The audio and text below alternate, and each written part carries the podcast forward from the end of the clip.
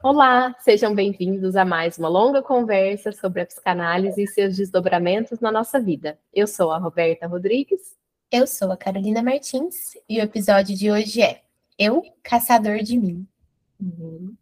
Antes da gente começar efetivamente o episódio, a gente não pode esquecer de falar da Sabia Marcas, nossa super parceira aqui, que tá com a gente já tem aí alguns meses que a gente vem falando delas uhum. aqui.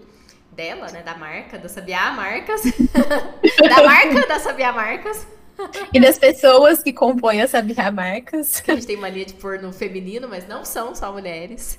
Mas que a gente está muito grato, né, com eles nesse processo e o quanto está sendo importante pra gente de estar tá com a nossa marca registrada, ou cada vez mais perto de ficar registrada, que é um processo. E importante, inclusive, né, estar tá com pessoas que a gente confia num processo, porque não é uma coisa rápida, é um tempo. E Sim. E é isso, né? Assim, não, não esquecer de falar deles, de lembrar vocês que se vocês também têm interesse de ter a marca de vocês registrada, seja do consultório, seja de algum projeto coletivo com outras pessoas, como a gente faz aqui, que vocês também podem fazer com Saber Marcas e ter desconto colocando o nosso cupom de desconto, que é Sim. áudio longo, Sabia 10. Sabia 10. Uma coisa que me ocorreu aqui agora, que tem super a ver com esse assunto, é o tanto que, que a gente tem tratado o desculpa o áudio longo como uma entidade separada da gente, assim, né? Tipo, é, é aquela história da Gestalt de que as, o todo é mais que a soma das partes. Então, desculpa o áudio longo não é só a Carolina e a Roberta, é o que a gente faz junto e as pessoas que estão junto com a gente, porque literalmente não é mais só a Carolina e a Roberta, mas, mas como uma coisa que é por si só, e eu acho que o registro da marca tem esse, esse efeito também, assim, de pôr um nome nisso enquanto uma entidade mesmo, uma coisa por si só, que eu preciso achar um nome melhor que coisa, mas é isso que eu fiquei pensando, assim. Interessante. Até em termos de proteger esse nome, porque todo lugar que a gente vai, alguém fala, nossa, eu adorei o nome de vocês, achei o nome de vocês super legal, não sei mais o quê. Um dia eu ainda conto que eu, tive algumas crises com o nosso nome. Isso fica para as pessoas saberem depois. E que nem sempre as pessoas chamam ele pelo nome todo dele. Ele tem ah. apelido, gente! Nossa Sim. entidade tem apelido! É o áudio longo. Eu não sei se é porque fica menor, né? Mas muitas pessoas encontram a gente e falam, ai, tô adorando o áudio longo. E é um apelido que não foi a gente que deu. E eu acho que o processo de registro de marca tem tudo a ver com isso. Então, tem efeitos né, para além dos efeitos jurídicos, que é a parte, acho que mais importante, e a que vem por cima, assim, de tudo, tem efeitos em nós. Então, entre é um em contato com... Um registro disso em nós. Sim, sim. Entre em contato com eles, vocês não vão se arrepender. Bora pro episódio? Bora. Por tanto amor, por tanta emoção, a vida me fez assim. Doce ou atroz, manso ou feroz, eu, caçador de mim. Preso a canções, entregue a paixões que nunca tiveram fim. Vou me encontrar longe do meu lugar, eu, caçador de mim. Nada a temer senão o correr da luta. Nada a fazer senão esquecer o medo. Abrir o peito à força numa procura fugir às armadilhas da mata escura. Longe se vai, sonhando demais, mas onde se chega assim? Vou descobrir o que me faz sentir, eu, caçador de mim. Por que falar dessa música? Ou melhor, como não falar? Ela desperta tanta emoção, mas se nos dispusermos a falar dessa música, corremos o risco de reduzi-la a gente espera que não. A arte faz o que o sonho também faz. Ela condensa tantos elementos em uma coisa só que se torna maior que a soma das junções das coisas. Bem o que a Carol estava falando sobre o podcast. É verdade. Bom, então sabemos que não vamos destruí-la ao associar livremente a partir dela. Esperamos que, ao nos inspirar com ela, possamos criar algo também bonito e poético, mas que ainda não sabemos nem o que será e nem as qualidades que terá. É um salto no desconhecido.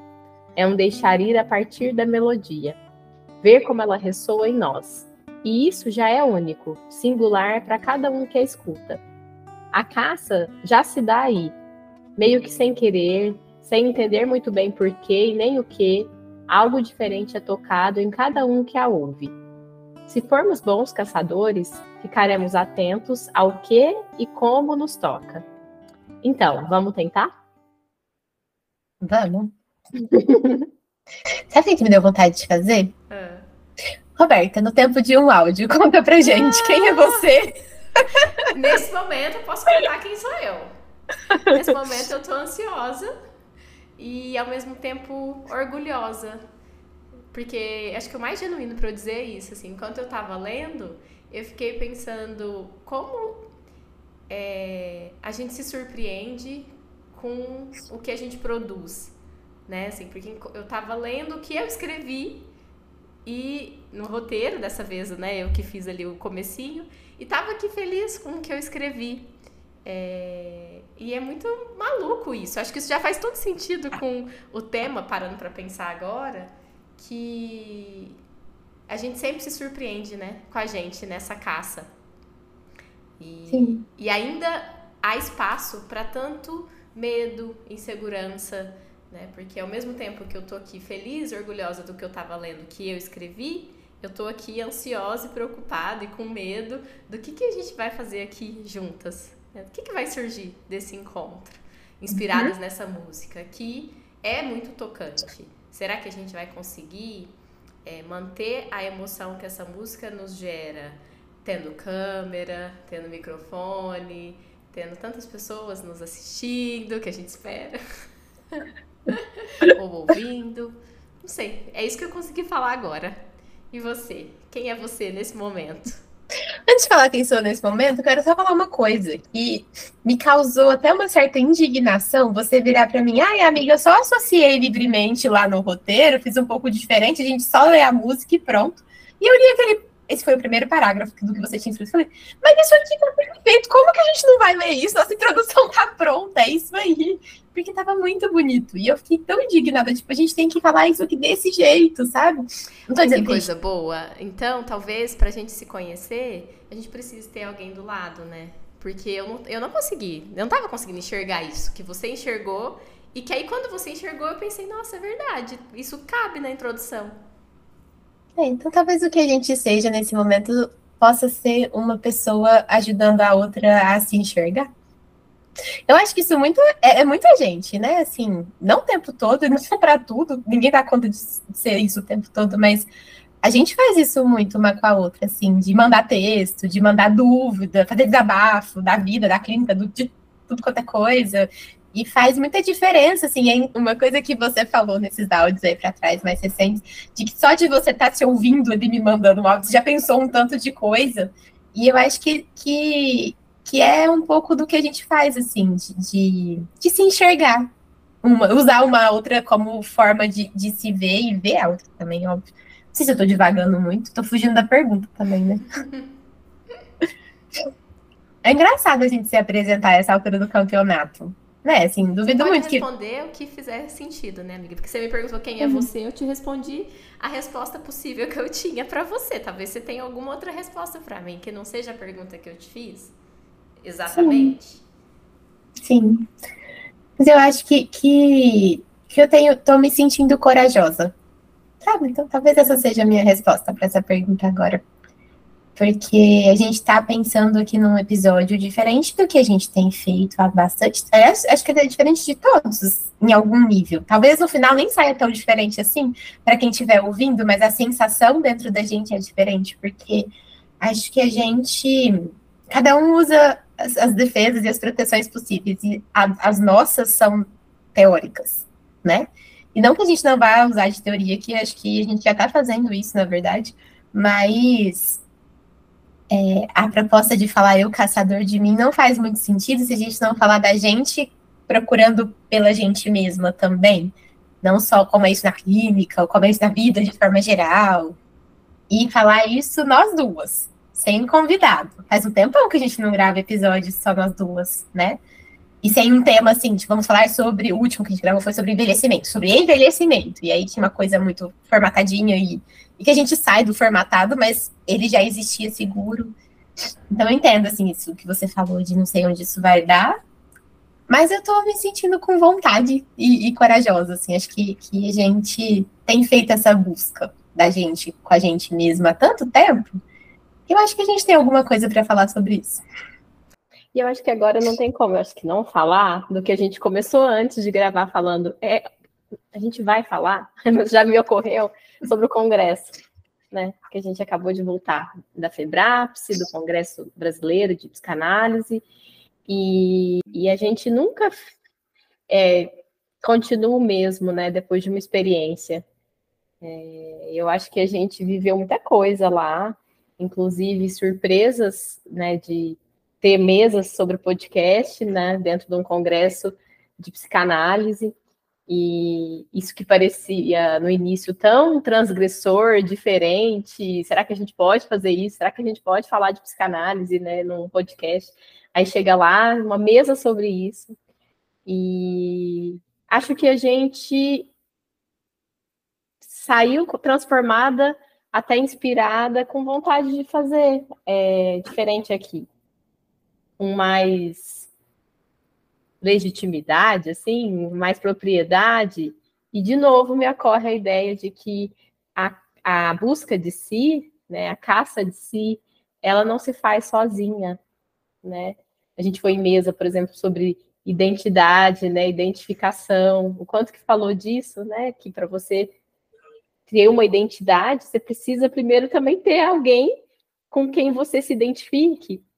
E eu acho que tá lá em contato com outras pessoas que fazem podcast, pessoas que agora a gente está aí conversando, trocando, é, e que fazem cada um do seu jeito, nos fez também voltar com essa vontade, com essa coragem, com essa inspiração de não imitá-los, mas de conhecer mais sobre a gente no podcast a partir dessa nova experiência que a gente teve. A gente não volta a mesma, a gente volta de um outro jeito. Sim. Na melhor das hipóteses, a gente volta um pouquinho maior. Sim. E eu acho que isso aconteceu. Tanto para toda a, a, gama de sentimentos que a gente teve lá, que não se engane, a gente não, só, não sente só coisa boa, mas para todo esse rol de sentimentos, sejam os mais difíceis ou os mais prazerosos, eu acho que ter espaço para sentir e se perceber sentindo, sem tanto aquele teor de só, só pelo menos não posso sentir isso, né? Já é voltar um pouquinho maior.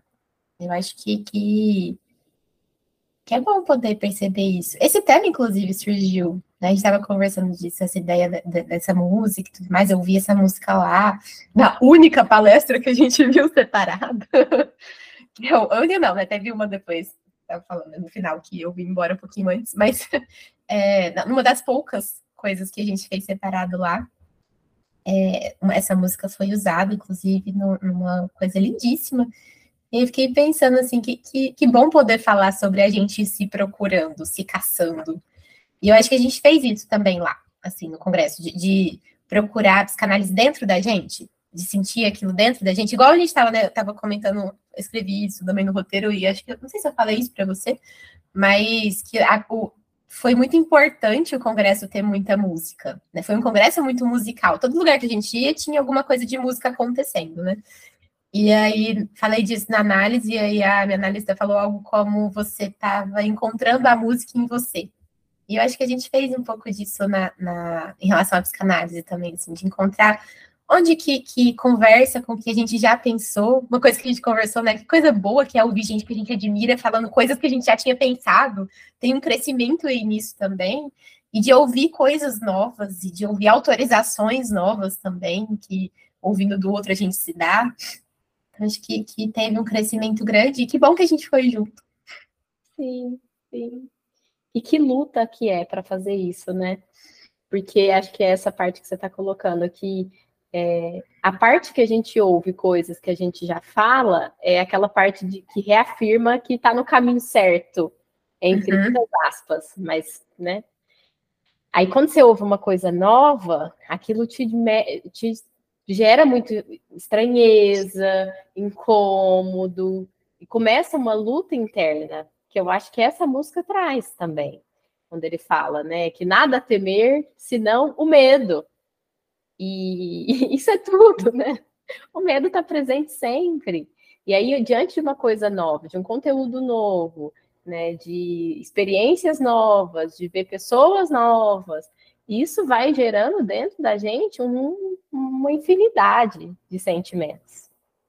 Sim. E, e, sentimentos que a gente não quer sentir.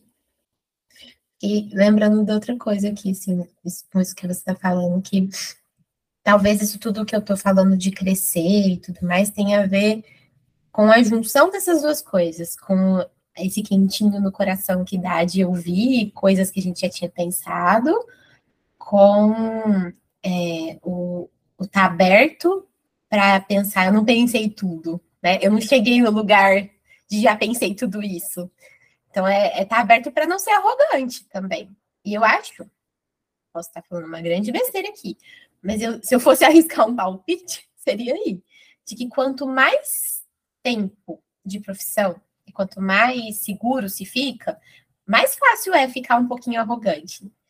E que é muito, muito, muito, muito bom, e talvez a inspiração venha até daí, quando a gente vê essas pessoas que para nós são muito grandiosas, sabe? Essas pessoas que a gente admira muito, que a gente lê, é muito bom ver ao vivo e ouvir gente que a gente lê, né? Essas pessoas serem humildes, sabe? Sendo generosas, que é a nossa palavra, nosso gratidão, né? sendo generosas e sendo humildes e reconhecendo, sabe? não ficando num lugar de arrogância, que eu acho que é até esperado, né? São pessoas que são muito analisadas também, mas essa talvez seja uma idealização minha.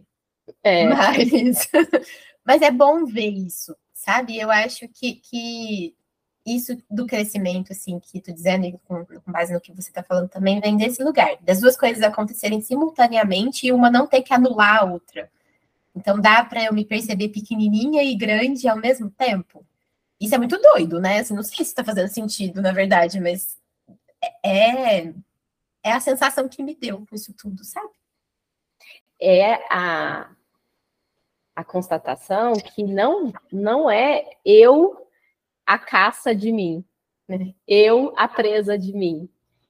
Porque essa busca por se conhecer, ou por conhecer um fenômeno, ou por conhecer o mundo, é a gente se perceber o tempo inteiro caçando e não encontrando e não definindo.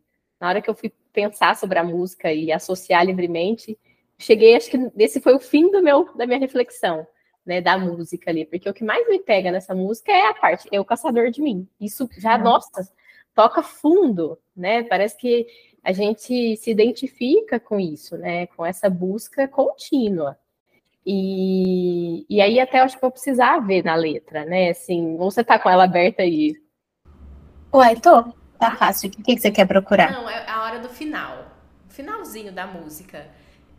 Nada temer, nada temer senão correr da luta, nada fazer senão esquecer o medo. Abrir o peito à força numa procura, fugir às armadilhas da mata escura. Longe se vai, sonhando demais, mas onde se chega assim? Vou descobrir o que me faz sentir, eu, caçador de mim. Então, né, o que vai descobrir? O que me faz sentir, eu, caçador de mim. Né? Não é vai descobrir o que faz sentir eu presa de mim. Não, não é um fim. Uhum. É o que faz sentir é, que te mantém na busca de se encontrar. Le lembrou um pouco, eu ainda não li. Tô começando a, a leitura, você também comprou, a gente comprou junto o livro da Marion Minervo, que ela fala, né, notas sobre aptidão à felicidade. E ela faz uma distinção entre uma felicidade regressiva e uma felicidade progressiva. E ela fala que a felicidade regressiva é você imaginar é, um paraíso perdido, onde você foi feliz lá atrás. E a progressiva é você buscar isso na, na sua vida, né? nas coisas que você vai fazendo. E, e eu acho que a música traz isso, assim, que não é. É, é você o máximo que você consegue é perceber o que te faz sentir sendo a busca por você. Não é nem sendo uhum. você mesmo, é sendo a busca por você. Sim. E eu acho que é, a palavra caçador, caça, caçar, né, tem o sentido da caça mesmo, literal, né, de caçar um animal, uma coisa assim. Mas eu não sei se em todos os lugares as pessoas usam essa palavra como a gente usa, mas a gente usa como, ah, tô caçando um negócio aqui, né? Tô, tô... Deixa eu caçar uma, um documento, deixa eu caçar uma roupa, no sentido de procurar. E eu acho que tem duas formas da gente interpretar essa música, esse o Caçador de Mim específico, né? No sentido de eu, é, meu algoz, né? No sentido de eu, como o caçador do lobo mal que existe em mim, alguma coisa nesse sentido que não necessariamente é um lobo mau, mas um lobo. E eu, procurador de mim. E eu acho que o que você está falando é uma interpretação nesse sentido, de eu me procurando, eu me buscando.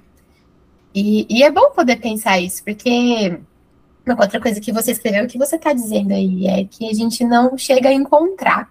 Ou a gente encontra algumas coisas, mas toda hora que encontra alguma coisa, parece que é no sentido de, de ter que encontrar mais, né? Então você abre, nossa, cheguei num lugar, isso aqui é super legal. Isso dura cinco segundos, porque parece que o mesmo lugar já abre 30 portas e você tem que escolher um caminho para onde você vai. Assim, é essa a minha sensação. Comigo e com as pessoas que topam fazer isso comigo. Que toda hora a gente tem que escolher um caminho, porque tem vários pontos de vista diferentes para a gente pensar a mesma coisa. E você chega num negócio, dá uma sensação de alívio e já se abre uma questão nova ou, ou diferente ou a partir daquela.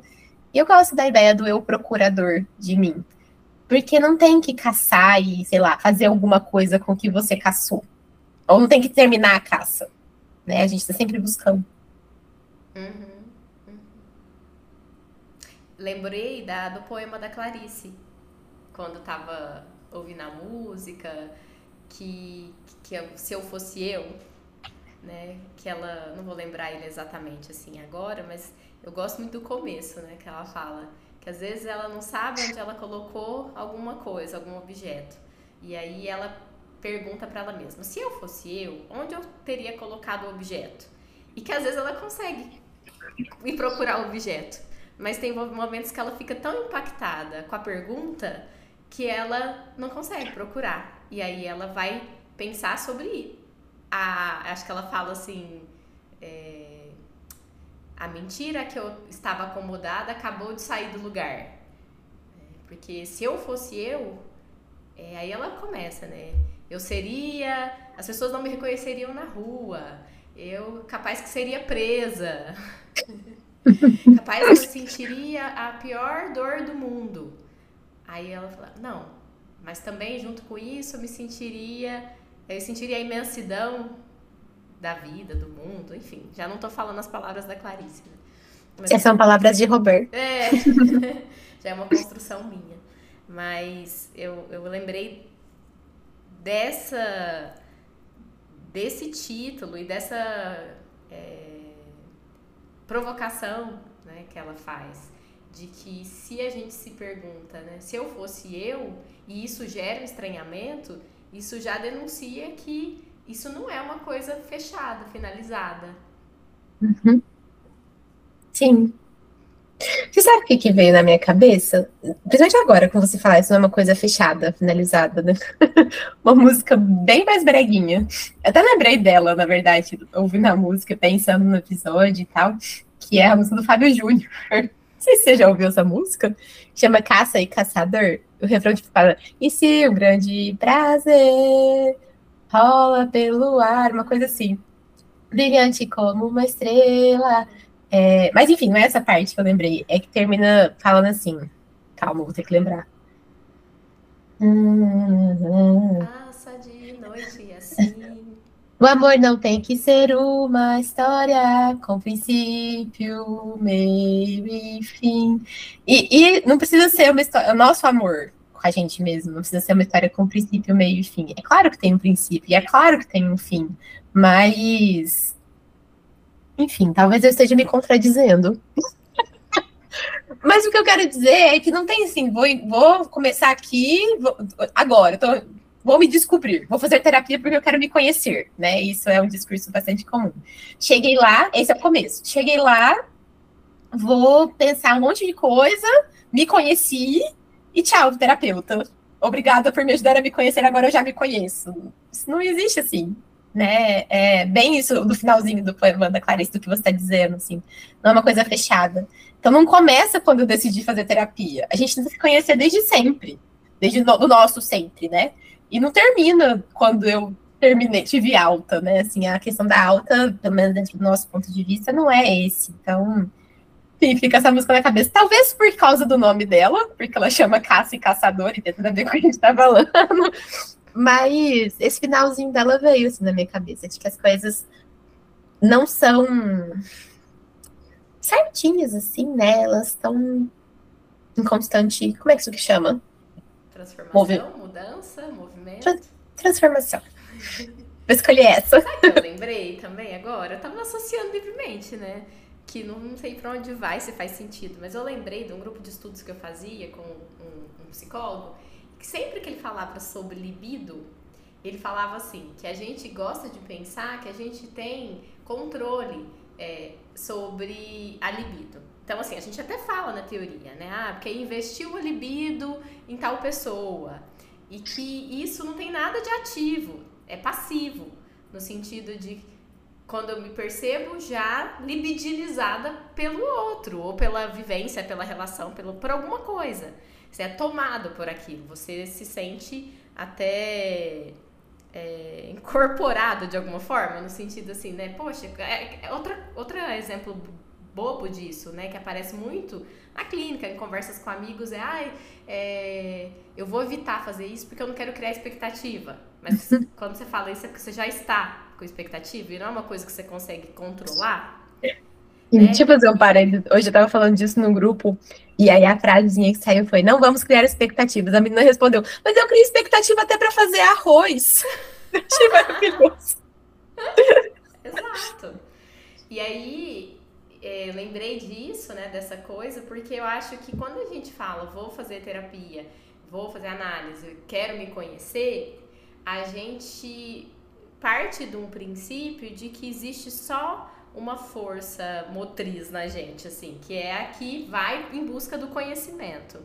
E que aí nesse processo, o que a gente vai vendo é que essa é uma só, né? Que tem muitas forças contrárias o tempo inteiro por ir na análise, por associar livremente, por procurar é, se conhecer, por entrar em contato com as suas paixões e abrir mão das paixões e das canções, como ele coloca ali, né? Eu até fiquei pensando que pra gente se não ficar é, iludido ou até qual é a palavra? Ludibriado ali pela canção da sereia, por exemplo, que isso pode acontecer, a gente precisa estar tá muito firme assim na ética, né, do cuidado, do atendimento, porque é muito fácil tanto o analista quanto o paciente ficarem seduzidos ali porque ir em direção ao desconhecido é cheio de resistência. É um caminho que você pode querer, você tá. É, uma parte sua quer ir, mas não quer dizer que você só quer entrar em contato com aquilo. Isso é natural e esperado, inclusive. E o tanto que é difícil a gente falar disso, né? Assim, com o paciente, eu acho que pensando na minha análise, quem me ajudou muito a conseguir falar as coisas que eu falo hoje é minha analista. De ela ir apontando e no começo eu, não, não, não é isso, não é isso. E aos poucos você ir podendo falar, nossa, é, eu acho que é assim. E, e poder falar disso na relação é muito transformador, né? Deixa a coisa menos, menos apavorante, por mais assustador que seja. Faz sentido o que eu tô dizendo? Porque eu acho que, que é muito assustador poder falar de uma dor que está acontecendo naquele momento, que está presentificada, né? Então, que eu estou sentindo com aquela pessoa, e, e, por mais que eu saiba que não seja só com aquela pessoa, que a coisa vem de mim de um outro lugar, mas naquele momento a sensação é com aquela pessoa, e poder falar disso com ela é poder cuidar e deixar ela menos assustadora, por mais apavorante que seja, tocar no assunto. E, e, e que, que, Enfim, eu fiquei aqui pensando assim, acho que eu estou divagando das minhas sessões, sabe? Também com o que você disse. E, e uma outra coisa que veio na minha cabeça, assim, com a música, que a gente fica. Tem uma parte nossa que não quer, da mesma forma que tem uma parte que quer muito, tem uma parte que não quer.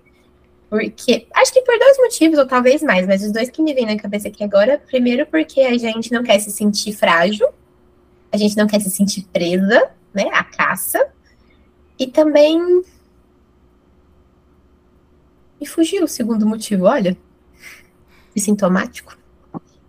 Vou lembrar. Eu posso falar uma coisa que eu pensei? É só um parênteses. Que aí é, é muito fácil a gente colocar o perseguidor no analista, né? Uhum, Porque a gente sim. não quer entrar em contato com a caça, que de alguma forma não vai ficar presa, porque não vai ter como. Ela vai continuar vivendo, escapando e né? Mas em alguns momentos na análise a gente entra em contato com partezinhas, né? Uhum. E aí, é, aí muitas vezes o, o, o, caçador mal, que quer matar, que quer fazer o mal, né?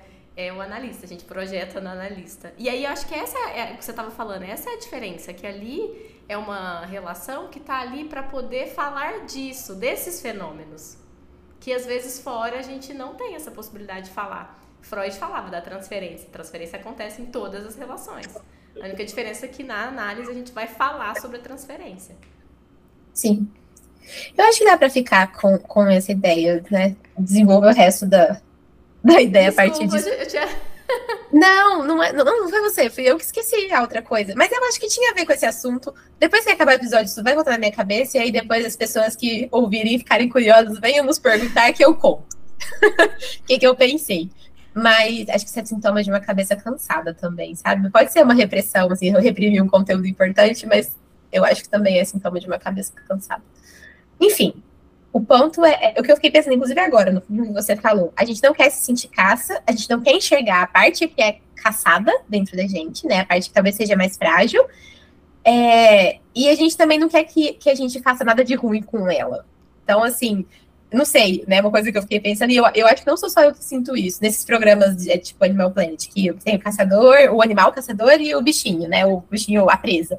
Eu sempre torço pra presa. Sempre. É, é assim, esse dia atrás uma amiga minha me mandou um vídeo muito legal, que era um, um, um pelicano tentando pegar comer um peixe em câmera lenta.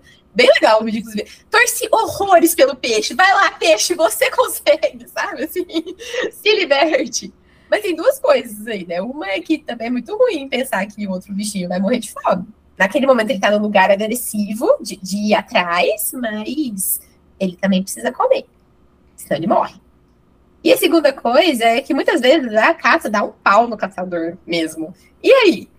E o que, que acontece? E a outra coisa, a coisa que vem na minha cabeça te ouvindo é que também dá muito medo do que, que vai acontecer na hora que a caça e o caçador se encontram. Porque a hora que a gente sente isso acontecendo é quase como se fosse uma explosão, assim, sai mil partículas, sabe? Eu falei da, da sensação de alívio, mas tem uma sensação, assim, muito... Sabe qual que é o, a analogia que a minha cabeça fez? Nem sei se a gente deixa isso no episódio, de um orgasmo. Sabe aquela coisa, assim? E eu lembrei de uma pessoa, talvez a gente deixe isso no episódio. Lembrei de uma pessoa contando de um caso uma vez, que a pessoa estava é, com problema de impotência sexual, e que a questão era não conseguir chegar no orgasmo, porque o orgasmo era desesperador. A sensação do orgasmo era desesperadora. Não sabia, não sabia o que fazer com aquilo. Tem o, o orgasmo em francês é pequena morte, hum. né? Petit mort, alguma coisa do gênero. Gastei todo o meu francês agora. Mas é, e, e que e interessante assim, porque eu acho que a hora que a gente encontra tem essa explosão prazerosa, mas que também é apavorante, né? De, de uma pequena morte, mas muitas coisas vivas surgindo ali. O que eu faço com isso? E confiar. Nossa, não sei, eu tô muito associando livremente, assim, talvez esteja parecendo completamente maluca. Não, eu tô te mas... acompanhando, até me levou a pensar uma coisa e eu tô procurando aqui, mas pode falar. Tá. E confiar que a gente dá conta de suportar o orgasmo faz a gente topar transar né? Então, confiar que a gente dá conta de, de, de, suportar essa explosão que dá a hora que as coisas se encontram, que a gente encontra essa coisa que a gente fica procurando dentro da gente, ou resvala nela, acho que a gente não encontra 100%, mas dá uma encostada maior nela, é, é, é, é, a gente precisa confiar que a gente dá conta de sobreviver a isso. Se a gente não confiar nisso, a gente nem vai para análise. Sim. Faz sentido? Nossa, parece que eu fui assim lá para Marte, sabe? Eu achei que fez, sim. Eu, o, que eu, o que eu pensei do que você estava falando, que talvez você está chamando de orgasmo, né? Foi o que, o que te ocorreu, mas que talvez a gente esteja falando do desejo. Lembrei da, da frase que a, a Tainá, nossa super apoiadora, amiga querida, postou hoje no perfil profissional dela, que é da, da Françoise Doutor. Ela que fala assim: nosso papel como psicanalistas não é o de desejar algo para alguém, mas ser aquele graças a quem ele pode chegar até seu desejo. Que é isso que a gente tudo, mais, tanto quer, mas também morre de medo. Eu acho que você está falando Sim. alguma coisa nesse sentido, de entrar em contato com o desejo. De repente a conversa ficou bem lacaniana, né? E olha que a gente não sabe nada. Não sei, eu não sei Lacan, então não faço a menor ideia. Vamos voltar para uma coisa conhecida, porque essa frase é da doutor, mas ela poderia muito ser do Bion, no sentido dele falar da gente não ser o ser desejante ali da, da, da sessão, né? A, a frase icônica do, do Bion, todo mundo repete ela do sem memória e sem desejo, e depois vem o negócio da ideia da compreensão, na verdade, mas não é que tá 100% sem desejo, acho que não existe ninguém 100% sem desejo, mas a minha interpretação dela é bem isso aí que você acabou de ler que a Tainá postou. Você não tá ali para desejar pela pessoa que tá ali com você, tá ali para ajudar ela a se encontrar com aquilo que ela deseja ou com o desejo enquanto coisa que nos habita, né? E desejo nesse sentido aqui não tem nada a ver com o sexual, né? Uhum. Tem a ver com ela se colocar em, é, num lugar. É que eu acho que isso lembra muito a Ana Sui, né? Também. Me ocorreu na palavra aqui, faltante, que eu acho que é uma coisa que ela fala muito, né? Mas dela se colocar num lugar faltante e, portanto, desejante, né? No sentido de, inclusive, se responsabilizar por si mesma. Porque é, é, é, muitas vezes a gente vai fazer um caminho junto com o paciente ou a gente com o nosso analista é, de ir podendo achar menos que o problema da nossa vida está no outro. Que pode ser a mãe, o pai, o irmão, o chefe, né? Eu acho que tem a ver com isso, a questão do desejo que eu tô falando, né? É ver no meio disso tudo cadê você? Cadê o sujeito? E não é negar as outras coisas, mas é poder fazer alguma coisa com o que fazem com você. Ou com o que você deixa que fazem, né? Sim. E que complexo isso, né? Porque para dar conta de chegar nesse lugar, algumas coisas precisam ter acontecido, no sentido da gente ter sido cuidado, no sentido das, de todo o aparato social. Acho que meu pensamento até voltou para o congresso em si. Acho que eu nunca vi um congresso de psicanálise com tantas mesas voltadas para pensar a questão do social, o que é um, uma coisa que eu acho bem boa sabe? Assim, uhum. como a gente é atravessado pela cultura, pela sociedade, pelas coisas que a gente vive. Uma coisa que eu falo muito é que a gente fala da sociedade como se a gente não fizesse parte dela, né? Uhum. Porque ela é feita enfim. por nós. Exatamente, é o, é, enfim, é o completo oposto. É, mas que a partir do momento em que a gente pode olhar para isso, a gente também pode se enxergar nisso e construir alguma coisa, inclusive com aquilo que nos falta concretamente não é romantizar a falta, romantizar a falta concreta, né? A falta de condições de vida, não é nesse sentido, mas de se tem alguma coisa pegando, então onde eu posso buscar? Né? Ou qual é a parte que, que cabe nas minhas mãos para cuidar disso e se responsabilizar ou se colocar como sujeito ativo, mesmo diante de coisas muito doloridas, tem um poder, né, de, de até de libertação mesmo, porque tem coisa que põe a gente meio que só refém delas. E aí sair desse lugar de só refém, ainda é refém, pra, pra ir para um lugar de, então tá, vamos lá, vamos junto, que seja, né? Mas vamos junto para onde? É muito poderoso.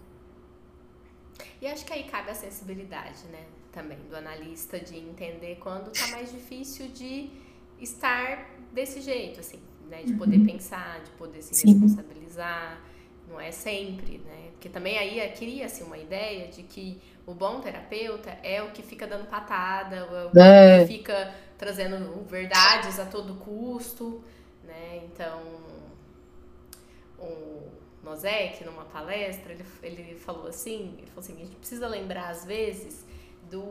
Até com um papelzinho aqui do lado. é, falou assim que às vezes um pediatra nos lembra de coisas importantes.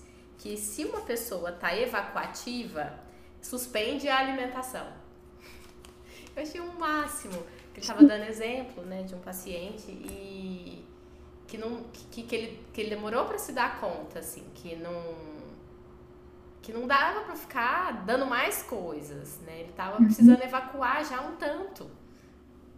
Não faz nem sentido, né? Não. Precisa, na verdade, criar um espaço em que essa evacuação seja possível. Sim. Cuidar disso. Hidratar a pessoa, talvez. Ajudar ela a se hidratar. Eu, eu, acho que tudo isso, assim, é muito do que torna o nosso trabalho tão bonito. A gente sempre faz, sempre tem um momento. Esse é o momento hoje, é psicanálise, tá, gente? Se você quer pular, daqui a pouco eu conto qual minuto. Mas, mas a gente, é, é, enfim. Eu acho de verdade que essa é a parte bonita. Porque a gente consegue fazer uma costura de muitas coisas complexas, contraditórias muitas vezes, é, é que tem a ver com o muito íntimo e solitário do ser humano, até a coisa mais social possível, sei lá que coisa é essa, mas é, a gente consegue ir costurando uma coisa na outra, né? E pensando tanto no caso a caso, mas no ser humano de uma forma geral. Eu acho que, que... pareceu meio megalomaníaco, né? A gente consegue olhar para todas as arestas. É, eu já ia fazer um, um, um, um complemento no depois. A gente consegue depois. Sim, sim. E acho que a nossa falta tá aí de não conseguir prever antes. Tem uma coisa que, que eu sempre me vejo fazendo. A assim, melhor das hipóteses, a gente consegue depois. Com uhum. muita gente por perto, né? Com muitos apoios, muitos suportes. Que eu acho que isso é o legal da, da psicanálise, né, também. Falar que é. você precisa de fazer análise, falar que você precisa fazer supervisão, falar que você precisa de estar em grupos de estudos. Então, tipo, você não, você não tá fazendo nada sozinho. Aí até tira a megalomania, eu acho. Sim, até a ideia de tirar, de, não, de pertencer a uma instituição né, pertencer a um grupo, você se identificar com um grupo e ter ele como referência, estudar aqueles autores em específico que você elege como. É, você se identifica com eles, na verdade. É, é, verdade, aí a gente tira, né? Eu fiquei mais tranquila com o que eu estava dizendo. É, uma coisa que eu sempre me vejo falando muito em sessão, assim, quando a pessoa fica muito perdida no que, que a gente está fazendo aqui, sabe, ali, é que a gente vai descobrir depois. É que eu não uhum. sei se a gente consegue dar nome para isso agora. Acho que isso vale para o que a gente está fazendo também. Não sei que nós estamos fazendo aqui, não, amiga. Acho que a gente está conversando, né? Mas, assim, o que é isso a gente só descobre depois. E foi um ótimo acréscimo, senhor. Sim. Eu tô aqui pensando, né? Para mim está sendo difícil pensar sobre a música sem estar tá com ela aqui para ler. Só que aí, se eu vou lá ler, parece que eu perco aqui. É... Mas também a gente não precisa esgotar a música, né? Nem esmiuçar. Não é. Eu acho que falar, com, falar disso tudo a partir dela já é falar dela, né? Sim.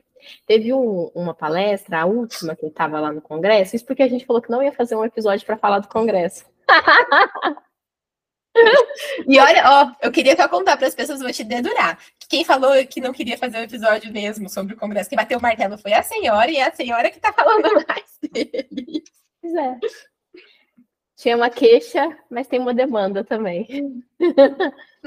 é, que na última palestra que eu fui, a, eu acho que foi a Marta Ribeiro Prado. Lembra dela que a gente foi uhum. na palestra? que a gente é. ficou meio apaixonada por ela.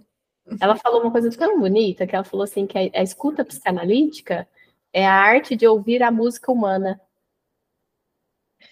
Nossa, que jeito maravilhoso de encerrar, de estar tá no finalzinho de um congresso tão cheio de música. Aham. Uhum. Que era uma ópera, né? Era falando do Guarani. Então, achei muito bonito isso.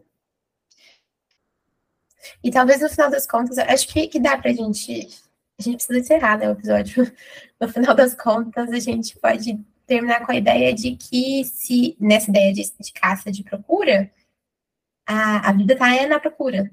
Não tá no, tá no encontro também com o outro, mas está no, no, procurar, no buscar, no se movimentar, no, no livrinho da parte que falta, né? No, é, é o buraco que faz a gente procurar alguma coisa com aquilo, e é ali que a gente vive. É, até pensei que aqui a gente é, aproveita muito das nossas conversas e tem uma dificuldade de encerrar, porque a gente tem muito prazer nisso e quer continuar, mas acho que também tem um pouco do luto que precisa fazer é, de que fizemos o que foi possível nesse tempo. Uhum. A gente quer fazer mais do que, do que já foi feito. É. Isso vale tanto para essa conversa agora, de nós duas, quanto para o que a gente vive com as pessoas que a gente chama. Porque tem tanta gente legal que topa estar tá aqui, e é claro que a gente não quer encerrar porque tá gostoso estar tá ali e tudo mais, mas parece que a gente quer esgotar, sabe? Assim, tudo que, que a pessoa tem para oferecer e tudo mais, o que é impossível. Mas o sentimentozinho ali fica ali atrapalhando a gente a puxar a caixa de Pandora, igual a gente atrapalhando agora. Bora pra caixa de Pandora, eu nem sei então, se era bora. Era eu. Era eu. E aí, o que, que você tem para indicar pra gente nesse eu episódio nosso? Diferentão. Uma indicação musical espontânea, que é a música Pétala, do Djavan, porque quando a gente se propôs a, a, a pensar né, sobre a música, O Caçador de Mim, eu me pegava pensando só na música Pétala. Juro. Sabe qual que é? Não. É, por ser exato, o amor não cabe em si, sabe? Uhum. Inventado. Enfim, só vinha essa música na minha cabeça. Eu ficava cantarolando ela e eu pensava, não, não é essa música, é outra. E aí eu pensei, bom, vou indicar ela, porque ela ficou tanto na minha cabeça, ela é tão bonita também. Então, fique aí essa indicação musical. A, a frase final dela é linda, né? Por ser amor, invade e fim. É verdade. Aí, ó, as pessoas podem nos encontrar no Instagram, ou mesmo naquela caixinha de pergunta do Spotify, que agora descobri, a gente descobriu faz um tempo que tudo existe, mas a gente nunca fica falando sobre ela, né? E pergunta o que você achou do episódio. E contar pra gente que, que elas. Que tipo de associação elas fazem entre as duas músicas? Por que a pergunta, né? Por que a música ficou na cabeça da Roberta? eu até relação? uma frase, eu fui procurar, que eu vi a letra hoje e tal. Aí eu tem uma parte que fala que a vida é um sacrifício. E eu fiquei pensando que é isso, acho que liga um pouco com o que fala na outra música também. Ou com o que eu estava sintonizada, né? Uhum. Com tudo que eu acho que eu vinha vivendo, eu estava muito sintonizada nisso, assim, né? Nessa busca que é cansativa, que é doída, que não se esgota. E. Enfim, é só uma associação, mas tem muitas, eu acho. E outra coisa que eu fiquei pensando é que as pessoas também podem deixar comentários no YouTube. É verdade, né? Sim. Sim. E você, amiga? Eu quero indicar uma série que eu tô na mesma vibe lá dos nossos pacientes da gente análise. Por que raios eu demorei tanto tempo para ver essa porcaria? E eu já falei. Não, tô, tipo, o universo fala de Fleabag. Fleabag é maravilhoso, assistam mesmo, tô lá. Eu acho que eu tenho uma resistênciazinha com alguma coisa que todo mundo tá falando, sabe aquela coisa do hipster diferentão? Tem uma Carolina, assim, vergonhosamente admitindo em mim, mas ela é perfeita mesmo. Talvez eu esteja um pouco elogiosa em excesso. Mas é, é muito boa. Você já mas... duas temporadas? Eu, eu, fiquei muito triste de serem só duas temporadas. Oh. Por mais que, que faça sentido. Enfim, eu concordo com essa coisa também de encerrar. Ah, não vai coisa... ter mais? Não, não vai ter mais. Fui pesquisar, Fleabag, terceira temporada. Várias notícias falando que a, a, a, a atriz também é, não sei se ela também é diretora ou roteirista ou produtora. Ela é alguma outra coisa da, do, Ai, dos bastidores. Maravilhosa, né? Sim, apaixonante, ela em todos os sentidos. Ela é.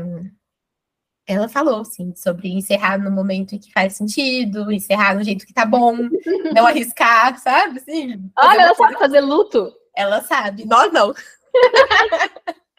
Mentira, a gente sabe sim.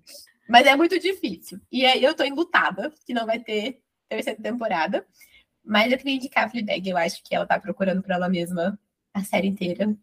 E que é, é muito bonito, assim, na, na virada da primeira para a segunda temporada. Ela passa a primeira temporada inteira, assim, buscando ela no outro, ou no corpo do outro, ou no desejo que ela gera para o outro, ou na relação com o outro da família dela. E aí parece que a segunda ela começa procurando ela nela mesma. Assim, é, é eu fiquei pensando nisso. Então, Assista o Fleabag, gente, só isso. Eu é amo, isso. já até falei isso quando eu indiquei ela aqui. Aqueles cortes que mostra ela em outra dimensão. assim, que ela. Como que é? As conversas internas que ela faz, uhum. não é? Que ela olha pra câmera, quebra a quarta parede e conversa com a gente, assim. Nossa, eu acho genial isso. Nossa, sabe o que, que vem na minha cabeça agora? Que o padre pega isso. Ele pega isso. Ele, ele olha, até tem hora que ele olha, ah, e olha pra câmera. Fala, você tá olhando, né? Alguma coisa assim. É, pra onde você foi? Você sumiu, alguma coisa assim. E, e, eu lembrei, na verdade, de uma coisa que você começou falando no episódio hoje, de que a gente não faz isso sozinho. Uhum. Então, é, é hora que ela tá sendo de fato vista, porque ele, né, ela tá fazendo isso pra todo mundo, mas ele que pegou. Ele tava de fato observando ela. Ela vive algo novo. Aquela cena do confessionário, por exemplo, é algo profundo demais. Enfim. Enfim, tô apaixonada na série. E no padre. ah, eu acho que eu tô apaixonada pelo nosso episódio, independente do resultado final, sei lá, o que, que as pessoas vão achar. Tô feliz. Sim, também. Tinha uma outra coisa que eu queria indicar, que é uma outra música que, que veio na minha cabeça hoje o dia todo. Falei que eu coordenei um grupo, essa música ficou cantando na minha cabeça o grupo todo. E aí, um pouquinho antes do, do episódio, voltou. Que chama Força Estranha, da Gal. É do Caetano Veloso, mas a música que tá cantando na minha cabeça é na voz da Gal. E, e é, não é ela, sabe? Procurem por ela. E, e a música é bonita demais, assim. Não chega de cantar, já cantamos muito. Mas essa música é a que fala, né? Por isso uma força me leva a cantar, por isso essa força estranha. Enfim. E ela fala das várias fases da vida. Né? Fica a indicação aí também. Eu acho que para a gente encerrar, foi uma coisa que a gente não falou, mas acho que é importante. Isso que você falou agora me fez pensar que a música ela foi, ficou muito conhecida na voz do Milton Nascimento, mas não é do Milton Nascimento, é do 14 bis. Verdade. Nossa, e era o primeiro parágrafo do roteiro, né? É, agora que você falou da voz que você está ouvindo aí dentro, né? De quem é. Sei que... Até vou falar o que você colocou, né? Que, que a letra é do Sérgio Magrão, é baixista do 14 Bis, em parceria com o compositor e instrumentista Luiz Carlos Sá. Então dá os devidos créditos, né? Exatamente. E é isso. É, reforçando que, assim, primeiro nosso agradecimento a todas as pessoas que estão com a gente lá no Catarse, nossos apoiadores. Se você também quer ser um apoiador e está mais perto da gente, é só entrar lá no site, né, catarse.me barra desculpa o áudio longo, e por lá você fica sabendo quais são as, as recompensas, os valores que vocês podem nos é, patrocinar, investir, tem lá as categorias.